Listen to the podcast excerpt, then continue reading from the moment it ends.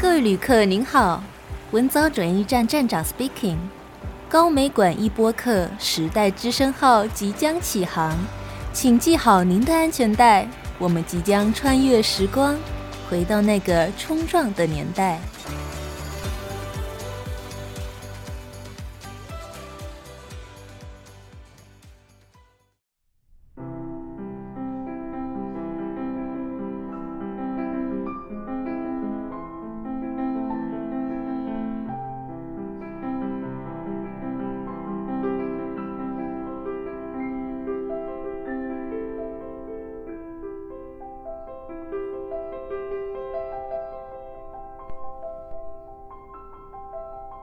上集回顾，当年在国立艺专以第一名毕业的刘富美老师，放弃了宝贵的全额补助留学机会，来到贫瘠的高雄之后，是如何在高雄举办跨界联动盛宴的？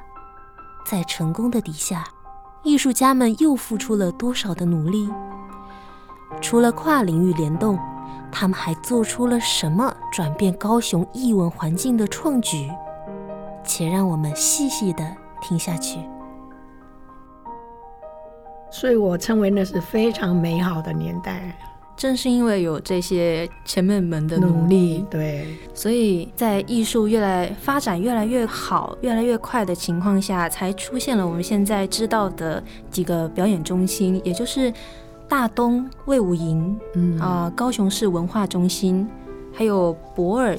驳二艺术特区的前身其实是高雄港的仓库，对不对？对，它是一九七三年建的。然后那个时候它主要的作用是什么呢？那个时候其实就是呃，在港务局他们在放那种鱼粉啊，粉跟放糖的仓库。嗯、那为什么叫博二呢？这个地方就是接驳码头的第二号仓库，所以这是这样才叫博二啊。哦，嗯。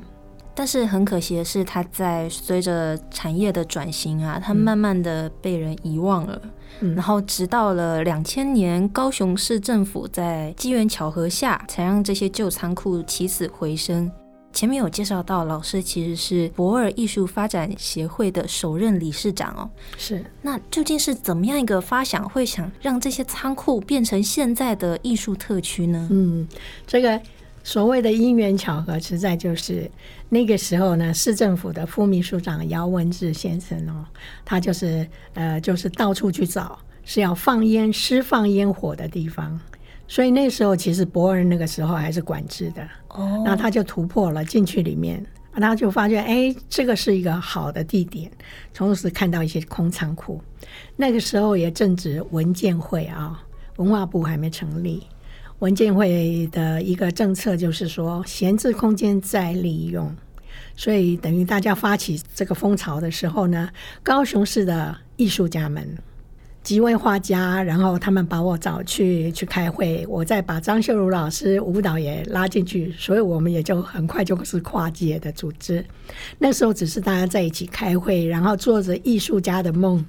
我们说这个空空仓库呢，要成为艺术特区。这是大家的热情跟梦想，然后就在这样的这机缘之下呢，我们这边的成员那时候还没有成立协会哦，就是有几位呃画家，他们已经开始写计划书了，然后这个计划书呢就这样投到文件会去通过，通过了，然后就有一千万的经费，我们大家都很开心，可是不是给我们的。啊，因为那时候文文化局还没成立啊。哦就是我们这边是高雄市文化中心管理处，那一千万就进入文化中心，然后文化中心呢就要开始招标，招标营运团队。那我们这些艺术家说，我们怎么让我们的理想呈现呢？所以要赶快组织一个协会啊、哦，然后变成了投标的厂商，自己营运。对，然后就是要经过。竞标嘛，好，好，然后我们就说干成立协会，然后我又被选成理事长，这样，所以要去负责，就开始负责了，就投标，然后经过两次哦，然后才得标，这样子啊。那那个时候是送计划书的是时候是民国九十年这样子，九十年，九十年的时候，嘿，然后呢，我们得标以后是合约两年，合约两年。嗯然后就营运最早期就是三栋仓库，三个仓库跟那个广场。好，那我们一得标以后呢，立刻呢就就是做大清扫的工作，然后屋顶都要补墙等等的哈，然后要一笔一笔的向中央申请经费。那时候很感动的，就是说，哦，我们要去投标之前，那个计划书里面就是那文化中心规定了要。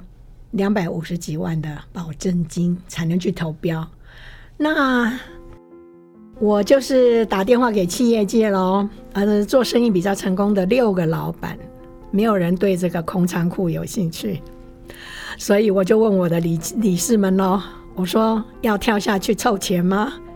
那十一个理事里面有九位愿意。所以我们就是凑钱，凑两百五十几万当保证金这样去投标。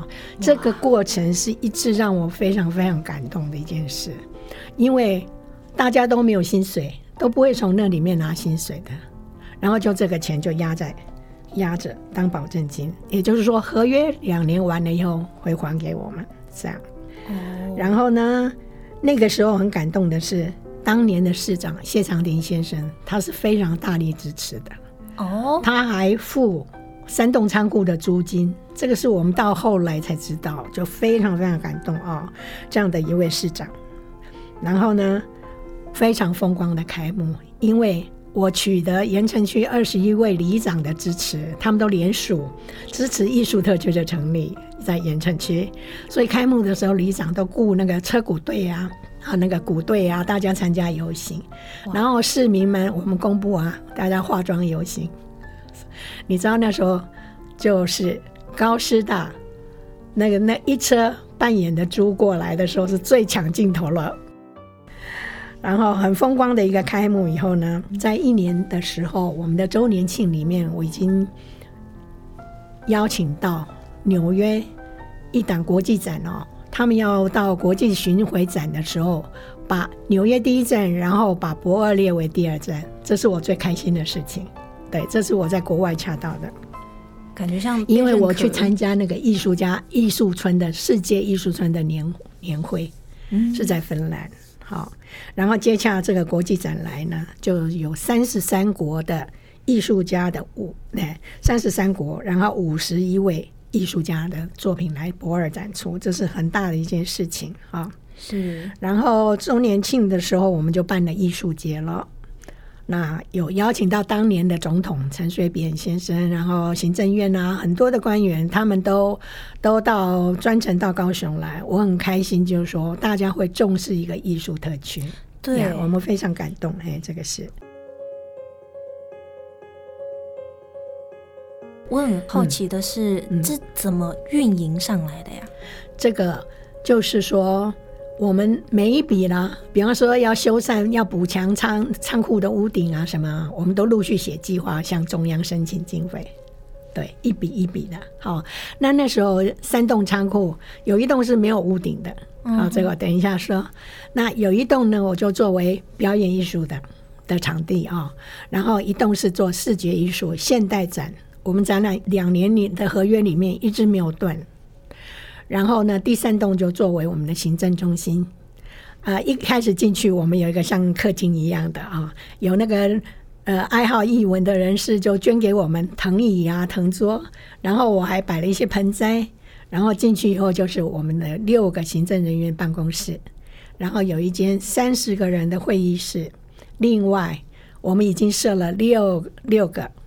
驻村艺术家的工作室，对，所以整个一开始，我我想，因为我们是艺术团队嘛，哈、嗯，我就说是做了内行的事，就整个艺术的内容就在很快的时间之下就呈现了，完全呈现。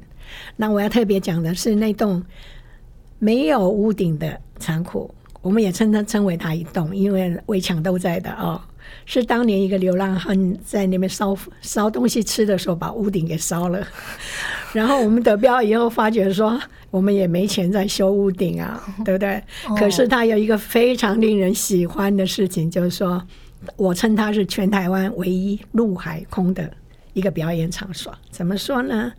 就是呃，那边是因为没有屋顶，所以就在旁边的海海风会吹过来，非常凉爽啊、哦。那那个时候我是去拜访盐城区的两个小学校长，跟他们要那种淘汰的小椅子，作为我们听众的座椅，这样子。那我们那时候就有一志工喽，你有年轻人喽，就就很开心的参加这个工作，都没吸水的，真的是志工。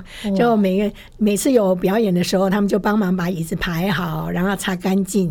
那散场的时候，我会请听众大家把椅子叠到墙边，这样子哈。然后每次开场，我都记得提醒听众，请你抬头看看看天空，有星星月亮，然后呢，八点多的时候，会有一一辆小火车，那个时候还有小火车，就经过我们的表演场地之外围墙外面，所以那个时候呢，像弹钢琴的那个地面都在震动这样子。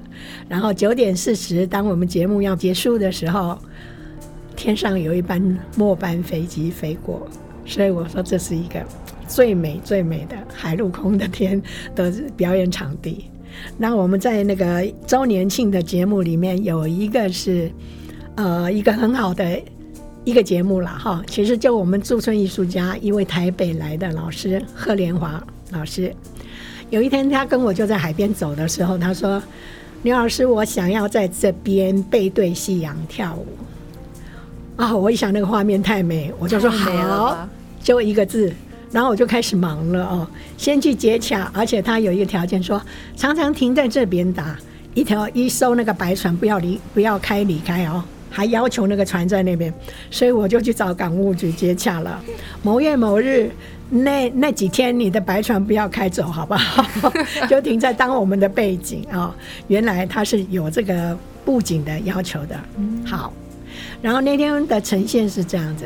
他从台北带了两位舞蹈家下来，他们跳 Flamingo，你看那个彩衣多美呀！还有一位男士，他是舞着那个火把的。所以当天呢，我还接洽那个场地哦，那个岸边就是本来是公公共汽车的那个停车场，我还去接洽公车处说，那天车子请不要停进来。我们要当听众坐的地方，这样子，大家都很很支持，很配合，都让我很感动，这样。然后呢，那天晚上黄昏，哇，群众就就都来了啊、哦、啊！然后我们还在节目那个海报上写哦，请你穿着球鞋来，这样。为什么？那有用意。又是因为舞蹈节目完了之后，我们但秦老师带我们大家跳舞，这样太开心的一个活动。然后那天的黄昏的时候，已经坐满了哦，已经坐满了。我们都拍到那个密集群众那个脸上很开心的表情，这样子。然后那天的舞台就是从白船上搭着木板到岸上，这样子。然后当天色暗下来以后呢，Flamingo 的舞蹈加上火把，你看那个画面多美啊！然后整场完毕以后呢，老师们我就请了舞蹈老师来了，哎，教全场大家跳舞。这样，我相信那个就是大家情绪很嗨嘛。嗯。然后很多年以后，还有人问我说，什么时候再办那样的节目？我想那是就是在大家心里就是很深刻，不会忘记的哈。然后呢，我们的合约两年嘛，嗯、那快完的快到期的时候呢，我们就对外宣布了，我们不会去投第二标。为什么呢？因为体力已经用光了，在仓库搬东搬西，然后跑来跑去，山东仓库距离很远哦，还有人捐了一台脚踏车，让我们的工作人员骑来骑去的这样子。我就觉得艺术家的那种热情都是很令人感动的哈。是，嗯，体力用光了。第二个理由是，我们向中央争取的经费呢，拨款都非常慢，都要我去垫款。我在想，这个不能再再持续两年这样子，所以我们对外宣布说，我们体力耗光了啊！我们这个艺术的事情是国家大事，跟教育一样，必须要政府好或公家部门的力量进来，那它才可能永续。所以呢，还是有第二标。第二标是树德科技大学标到啊，所以他们也是营运了两年这样。然后第三棒就很棒的是，文化局就接手了。哎哎，太棒了，太开心的一件事情啊！然后呢，当年的史哲局长，就我们现在的文化部长。嗯，我看到他一张相片，是在仓库里面奔走，然后督导那个建设，那个风尘仆仆的样子，让我非常的感动。也就是在那个时候，是陈局市长跟史哲局长的努力之下，由三栋仓库变成二十五栋，是非常非常惊人的哦。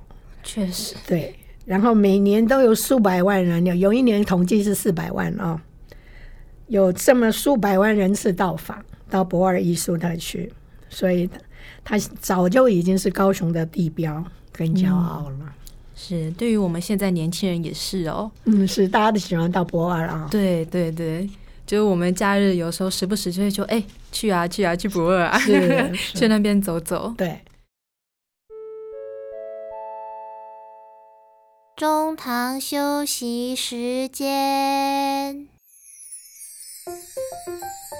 因为有一个那个 那个关于鹦鹉的笑话，这个你们都可以讲给同学听，讲给那个小朋友听都可以哦。好哦，那个呃，就是有一个人哦，他想想要养一只鹦鹉这样子，然后他到宠物店去，嗯哼，然后他只有三千块钱的预算这样。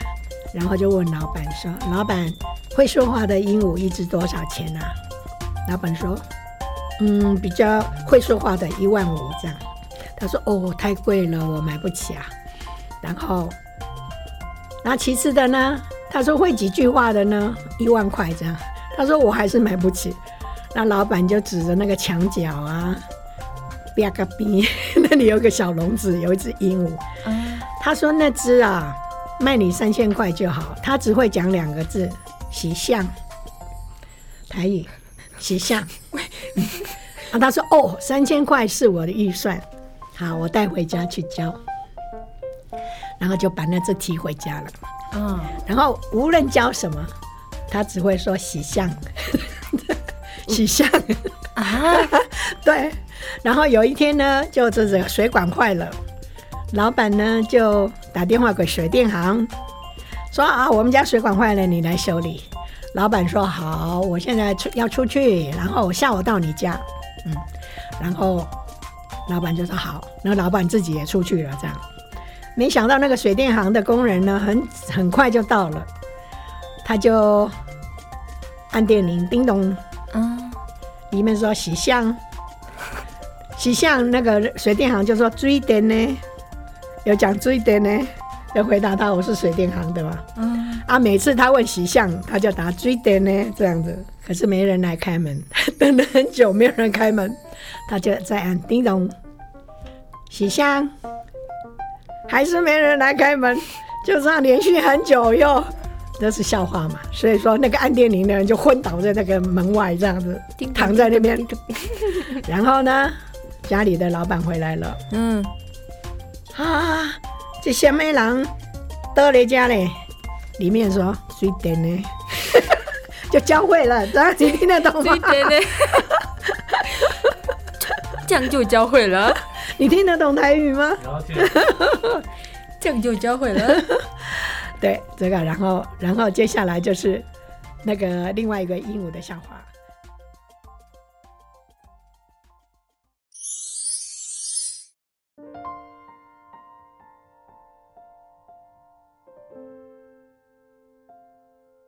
那其实老师对于音乐或者是艺术这方面的贡献，没有止于那两年之后的停标，是，呃，也就持续啊、哦，这个已经是我一辈子的工作了。是，老师在音乐界中也有许多的贡献，非常非常非常多，已经不能用许多了，要用非常多，因为资深啊，嗯，包括老师在。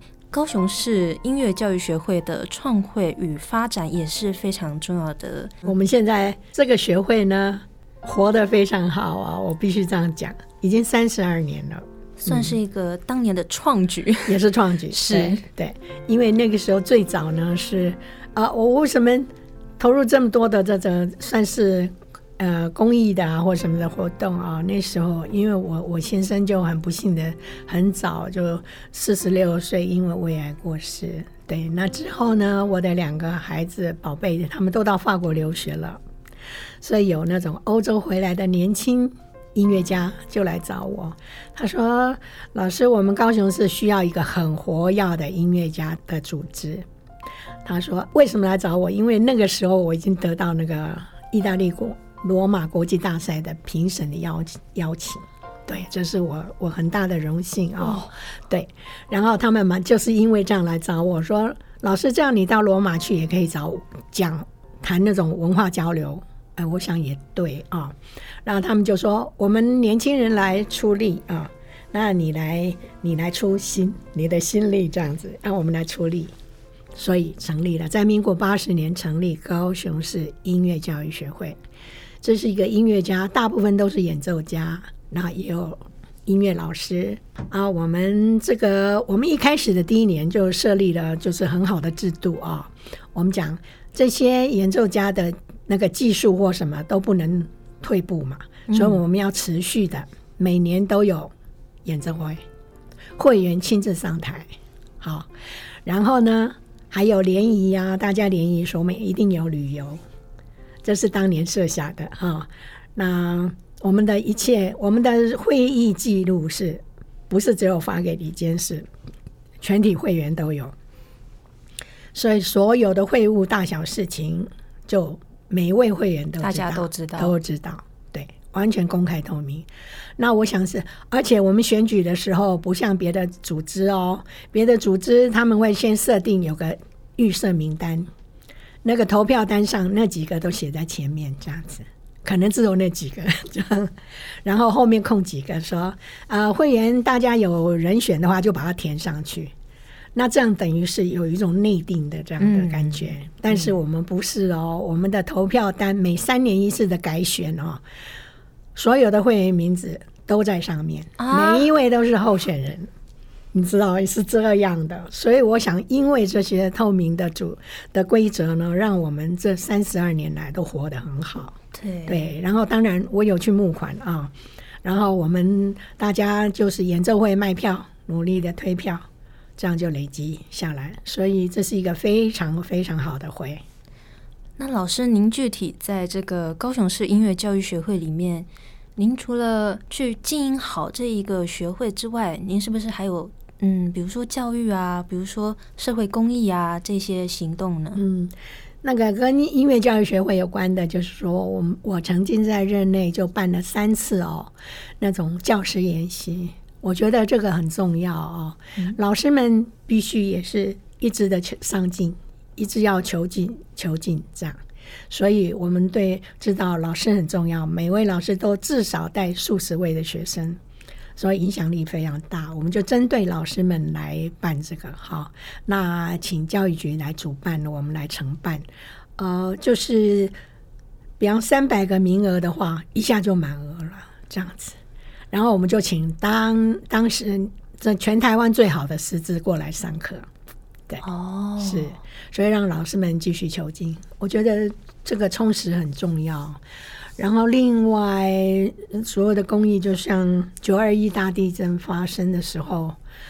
我们也是哦，我觉得高雄市的民间非常的可爱，而且非常的积极活跃，你知道吗？嗯，我在这里就提一下，高雄市有一群民众是关心爱河的，他们叫爱河协会，成立民间组织。哦、那有财山会，就是一群关心山的这些市民朋友。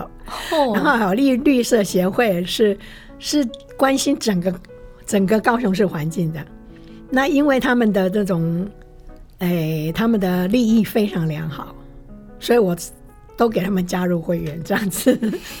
对，而且、哦、而且有个会还是加成永久会员这样子啊、哦。然后呢，这些团体会主动的，比如爱河协会，他们会去关心河的哪个部分呢、啊？很早期那种还有污染的时候啊，或是河边发生了什么状况啊，都会主动告诉市政府。哦，所以我在想，高雄市政府这几年啦。这二十年来，市政府可以听人民的声音，然后人民是很主动、很热情的这个就是我我觉得高雄市非常可爱的地方之一了。嗯，然后我说九二一那个大地震发生的时候，也是我们高雄市，我们很快的在第二天就看到谢长廷市长已经让卡车物资一车一车从市政府前面出发了。那我们民间就说，我们来组成一个后援会，就是去关心灾区这样。然后我又被选成会长，因 为他们说你使命必必达，所以你必须是会长。我说我前面还有一个会会长还在任期内呢，哦，众望所归，啊，没有，那就反正都尽力，凡事尽力了哈，哦。然后我们就在一起开会，怎么救灾呢？对，然后好，然后那我们去东市，我们认养了东市，为什么？因为就是我们有一群朋友先车子过去了。就知道那里实在是太严重了，那我们就想，我们来认养这个地区，这样。结果有一次啊，谢市长知道了，研讨会知道有这个民间组织，就表示说，我们的市民的捐款非常的踊跃啊，我们要用市民的捐款一部分来支持你们这个后援会的行动。好，那我就很安心了，我这样我就没有后顾这种经费的担忧嘛，哈、嗯，所以我们就。我负责就是安排每次人员多少人去这样子，那我们会有一个每个月里面呢，有三个三个礼拜啊、喔，一定是我们组成那个读书会妈妈去，就一台小巴，然后读书会妈妈过去，然后就为小带小朋友诶、欸、念书，然后让家长们去忙忙他们的生计这样子好，然后第四个礼拜我一定带团去。我亲自带团，把整个合唱团都带去啊啊！舞蹈教师去带他们活动，对，还把画家也带去了啊，就在现场教大家画画。那那些阿阿嬷呢，小朋友都第一次拿画笔，这样。那我们就，我们不是光是拿纸让人家画，我们真的很用了脑筋哦。就是除了画这个画绘画纸以外，笔呀、洗笔的水桶啊，然后呢，还定还问哦，让他们这个友谊村的居民报名，然后他们的 size，他们的那个体型啊，L 的几件呢？我们带白色 T 恤去，哇呀，yeah, 然后通通很清楚的，因为那边有联络着的人嘛，哈。好，我们的大大号的几件，中的几件，小朋友的几件，这样子嘿。啊，小朋友，我们带去的不是笔呀、啊，就是那个海绵，那小鸡、小鸭、他们就可以沾颜料在那个画画纸上。所以那个活动呢，啊，就是分成两个阶段，大家把手洗干净，先用画笔呀、啊，就画你喜欢啊，好，有很多很好的作品哦。画葡萄的，画画鸟花卉的，画鸟的，真很像样。我们都有拍照留念啊、然后呢，第二阶段把手洗干净以后，拿出你自己的白 T 恤，然后把你刚刚的画的东西再画一次，画在 T 恤。所以那年夏天，大家都有一件自己画的 T 恤，好有意义。对，我觉得，因为我们后援会组织也都是很棒的人，这样就不会光是。就是蛮用心在筹划这些东西。嗯、那当当他们，我们要敬他们，呃，就是让他们平安离处嘛。所以就遵照我们的礼席啊，那个礼仪啊，就说好，某就开就要立处那天呢、大家住进去友谊村的时候，我们带整个合唱团过去，就唱祝福的歌，然后呢。请那边，我们也是要经济支援他们呢、啊，请他们那边去买那种蛇饮鸭汤哎，原子汤的那个红色的、白色的，然后大家洗手干净以后，就在广场大家蛇饮鸭，然后在这现场煮，这样大锅这样煮，大家一起吃饮鸭，然后祝他们平安旅途。对，真的是很用心了。然后在那那救灾的两年里面呢，我就是心里蛮有感触的。从一开始去的时候，什么都没有，只有我们高雄市民捐款所建成的组合屋在那边几百户。然后呢，慢慢的我就看到当地的居民呢，他们有开始种菜。然后后来来参加活动的时候。阿妈会戴耳环出来，我就很安慰。我说心境上的转变，好，嗯，呃，就让我们觉得很安慰这样子。所以这样子跑，这样跑满两年。第一年的时候，大家还抢场地，为什么呢？全台湾的团体都要去救灾，哦，所以呢那那个活有一个活动中心，根本大家就在抢场地。塞不下。第二年只剩我们高雄团队，对，所以我们是有始有终这样子陪他们两年，然后也有一年暑假办了老老少少的居民用游览车把他们带到高雄来旅游，所以居民就会讲我们很喜欢当高雄市民。然后要讲好玩的事情，就是那个画画那那个课程完成以后，就送剩了一些空水桶嘛。嗯，然后当我们的任务要完成之前，我就告诉我的伙伴们说：“哦，不错哦，这里就有几个水桶，我们可以每个人带一个回家当纪念。”嗯，可是之后呢，那里的总干事就跑来了，刘老师，那个水桶能不能给我们？我就说好，然后我跟我的伙伴说。水桶没了，哇！水桶没了，对我们，我们就是觉得欣慰啦，因为我们有很有用心，很用心在那边哎陪伴他们，是我们大家许下的愿望这样子，嗯，直到他们后来就搬到那个别的房子，嘿，已经建好的房子去住，这样。我怎么怎么能做这么多事情啊？怎么怎么能做这么多事情啊？呃，好可怕的动力。还有去年我还演奏了两场，嗯，对对，就持续也保持演奏的能力。对，那老师回头看看这段时间高雄的转变，您是不是嗯特别非常的欣喜，特别的欣喜？对对，嗯，因为大家努力了。真的，哎，从五十年前那个样子，因为那个时候真的被人家各地称为文化沙漠，我们也觉得很没面子。可是我必须讲的是，我们高雄市政府的文化局这二十年来真的太棒了，太棒了，尽很多的力量。我想，当然工作团员团员工作人员是累翻了，嗯，可是。这么多的事情要做啊，整个是大翻转，然后民间大家都很努力，嗯，造成了我们今天大家会以高雄为荣，这样当高雄市民为荣。老师，你也是不可或缺的大功臣。我说我是永远的啦啦队，对，我这个啦啦队就很忙，因为要为大家啦啦加油，是。不可或缺，真真的不可或缺，就尽力尽力，然后就心安这样。谢谢老师今天接受我们的采访，很高兴，谢谢你。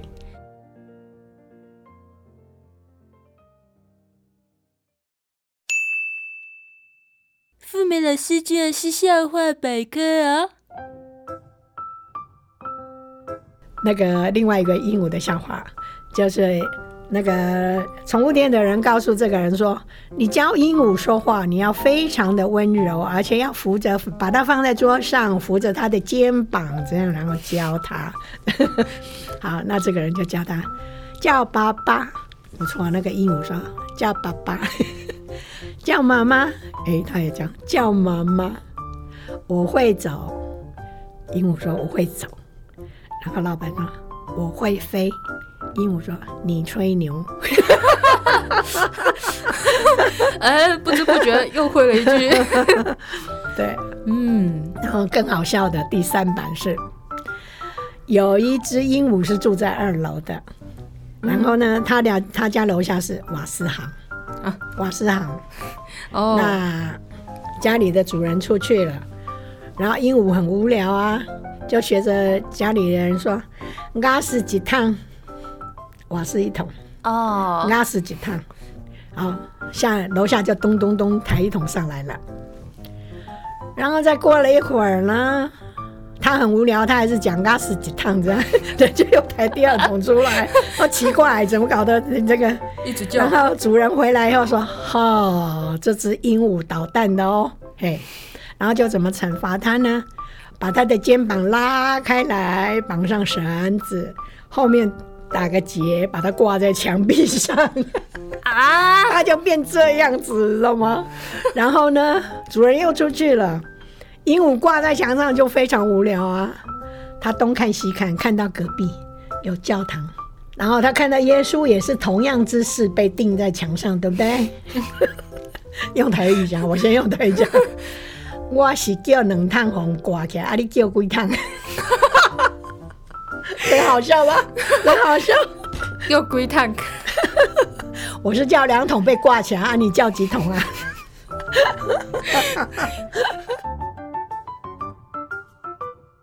最后，主持人要再提醒一下各位听众朋友，高美馆的展览《多元史观特藏室二部曲：南方作为冲撞之所》已经正式开展喽！有兴趣的听众朋友们可以至现场购票入场参观。您将借着展品还有他们的故事，回到七零至九零的那个年代，细细品味当代回忆。这个展览将持续到二零二四年的九月八号，还没有去现场亲眼看过的听众朋友们要加紧脚步啦！我们的节目也将在 Apple Podcast、Spotify 等各大平台于每周六晚上九点更新播出，请持续锁定高美馆一播客时代之声，我们将给您带来不一样的时代惊喜。我是主持人仲怡，时代之声，我们下次再见，拜拜！哎。节目栏下方还有为你们专属定制的回馈问卷，请帮我填写一下哦。您的建议就是给我们最大的动力，求填写，求分享，拜拜。